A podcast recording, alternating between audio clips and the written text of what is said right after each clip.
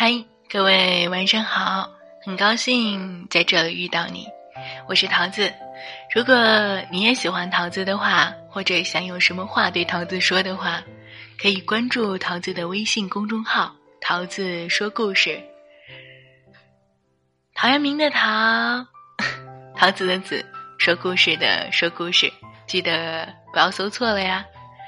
其实说实话，今天的话 是五二零告白日，很多人这个时候晚上了，应该不是去约会约会了的话，就是去在找约会的途中吧。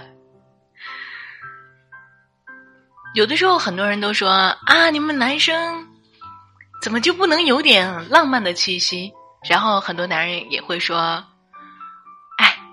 有钱啊，钱都给你们了，想买什么自己买吧，干嘛非要过什么告白日啊、情人节啊什么的？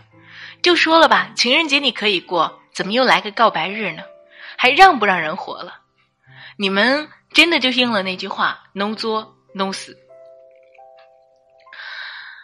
无意间呢，我看到了李娜的一篇文章，文章的题目叫做《婚姻中的仪式感到底有多重要》。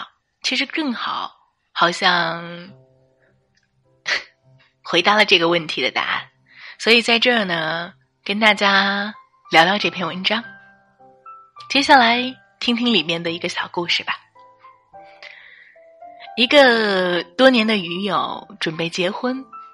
两个人买房子、加装修、买家具，几乎掏空了所有的积蓄，并因为审美观和品味的不同，没少吵架和冷战。婚礼还没举行，两个人都疲惫不堪。女友跟我说：“不打算挑钻戒了，随便买一对，婚礼上做做样子好了。反正现场没人能看出真假。”婚后也未必会戴。我建议他不要敷衍自己，去用心挑一对，哪怕不是什么名牌，哪怕没有多大钻戒，用心去挑一对，刻上你们的名字和纪念日，是专属你们的仪式感。也许有一天，你在生活的一地鸡毛里，会浸泡的特别的无趣，在婚姻的油腻里和琐碎里。会感觉到无比的疲惫，或者它让你顿时生出失望的感觉。你望着窗外的白月光，就会深陷自我的反省时刻，感觉怎么当初的那朵白玫瑰一朵，变成了衣服上烦人的那种饭渣子呢？总会有这么一刻的，婚后的生活。都是柴米油盐，所以有的时候，请相信，《围城》《围城》里的人生难免会生出倦怠的时分。这个时候，你时常看看手中的钻戒，他会提醒你当初为什么会选择嫁给这个男人，他会提醒你当初那个 轻盈浪漫的日子。以及你怎样被这个男人打动的，过着怎样执子之手、与子偕老的美好愿景。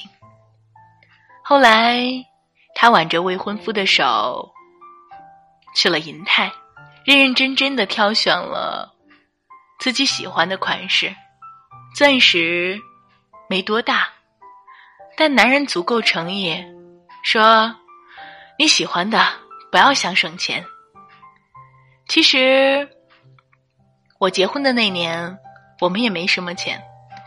吕同学知道我喜欢某个牌子的钻戒，订婚仪式之前，把我带到了中关村那家品牌店，说我卡里还有三万块，不够的话，把股票里的钱转出来用。我只挑了一个三十分的经典款，说等你有钱了给我换大的。其实我心里明白，我会永远珍藏那枚钻戒，因为仪式感的背后是爱和成全。婚姻中的仪式感到底有多重要？黄磊做客《奇葩说》，讲起这样一件趣事：他朋友的女儿结婚，他去参加婚礼，朋友伤感的掉眼泪，都说女儿是爸爸的小棉袄，没想到这么快就挂在了别人家的衣柜里。身为两个宝贝女儿的父亲，黄磊是这样说的：有的时候，他看到别人的女儿出嫁。自己也会感同身受的哭。他在节目里说：“我也经常幻想这样一个画面，但是如果有一天，哪个男的跟我女儿说没有婚礼，我会跟我女儿说不要嫁给他，连那样一个仪式感都没有，我觉得是不对的。多数的女孩子都想要婚礼，其实就是仪式感。”多数的女孩子都想在特殊的日子里得到爱，去晒礼物，同样也是证明有人爱，证明在这个琐碎的日子里，有人对他说“我爱你”，有人说照顾你。黄磊和孙俪这对 CP 一直是娱乐圈的清流，结婚多年，恩爱如初，动不动就撒狗粮。二零一五年，两个人为了。今年他们的相识二十周年，携爱女补办婚礼，让两个女儿见证了父母的那种甜蜜爱情。而黄磊呢，他是炫妻狂魔，更是名副其实的好丈夫和好父亲。下班就回家煮饭，对两个女儿的教育方式是亲力亲为，给予他们切实的陪伴。我常常想，那些携手走过二十年。依然幸福的婚姻，真的没有什么龌龊、怨偶、琐碎和一地鸡毛吗？其实肯定是不是的。所有的婚姻都不可能是没有争吵，能够幸幸福福的过一辈子，没有怨念的。桃子之前说过，有这样一个调查，嗯，最幸福的婚姻里边。就是达到金婚年龄的夫妻，至少在这一生中也要有两百次以上的离婚的冲动，五十次以上掐死对方的冲动。这句话桃子之前都说过啊，所以呢，在这篇文章里，李娜也说不是的。包括她跟她的那个老公吕同学，同样也是这样子的。其实为什么能够还支撑到现在？婚姻呢，其实也因为那些专属的仪式感吧，提示着他们感恩和珍惜，用爱、用智慧和耐心化解浪漫场所人生里的繁乏和那些不愉快吧。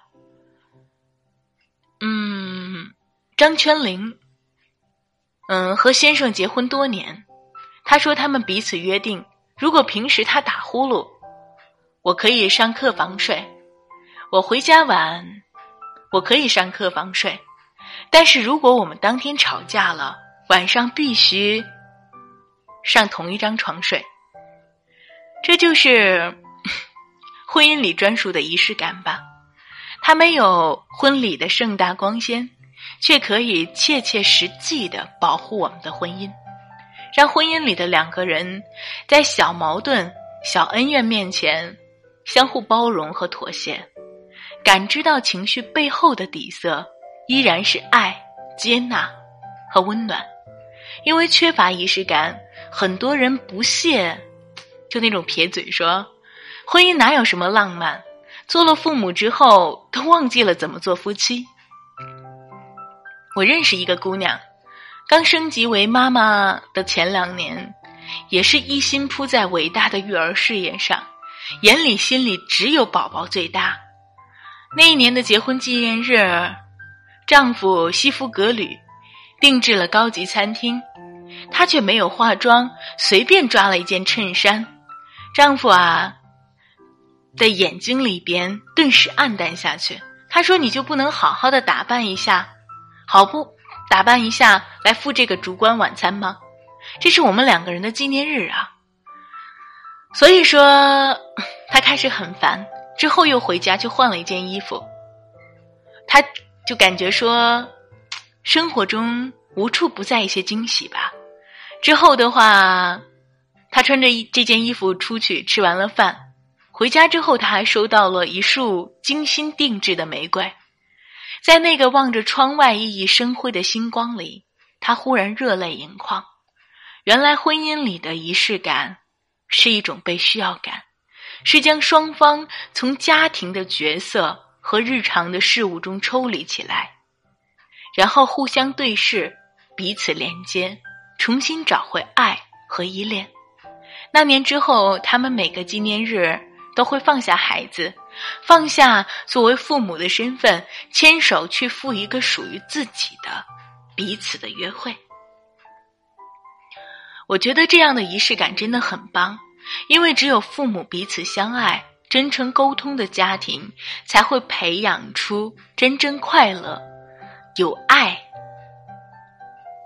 有阳光的孩子，婚姻中的仪式感会让我们学会为生活奔波，为五斗米折腰的现实生活里，依然保持着一个诗意浪漫的远方。我小的时候很喜欢吃鱼，姥姥和市场上的鱼贩混得很熟。有一天放学回家的时候，看到。姥姥做的是排骨，却吵着要吃红烧鱼，无奈就跟小贩去联系，结果小贩的那头说啊，不好意思啊，陪老婆过生日，所以不能出摊。那一时刻就在想，他的老婆真幸福。还有这样一对父母，父母呢都是普通的工薪家庭。有一次，妈妈要去参加一个同学会，逛街的时候看见了一件很贵很贵的大衣，没舍得买，爸爸却偷偷的回去给他买下来了，当做礼物送给了妈妈，花掉了他半年的积蓄。他很开心，看到妻子穿着这件很贵的大衣去参加了同学会，他觉得他应该给他那样的仪式感。现在想想，忽然被这个凡尘里普普通通的人们感动了，就像那个老婆过生日不出摊的小贩，那个花了半年积蓄 给老婆买大衣的老公。哪怕生活艰辛，我们在日夜劳作里忘记了那个抬头看看的月亮，却依然不敢怠慢那些特殊的时刻。那个值得陪伴和纪念的良辰和爱人，在这个仪式感的照耀下，那些平日里的辛苦、委屈和沉重得以释放和安抚。还是那句话，童话里，小王子问狐狸：“仪式是什么？”狐狸说：“它就是使某一天。”与其他的日子不同，使某一时刻与其他的时刻不同。很多的时候，桃子常说的一句话：生活里边最重要的就是陪伴。能够陪我们看每一个日出的人是幸福的，因为他陪在你身边。其实有的时候啊，看日出也是一种仪式感。就像清晨，伴着那一缕阳光，他吻上你的脸颊，也会感觉到那一刻，你是最美的。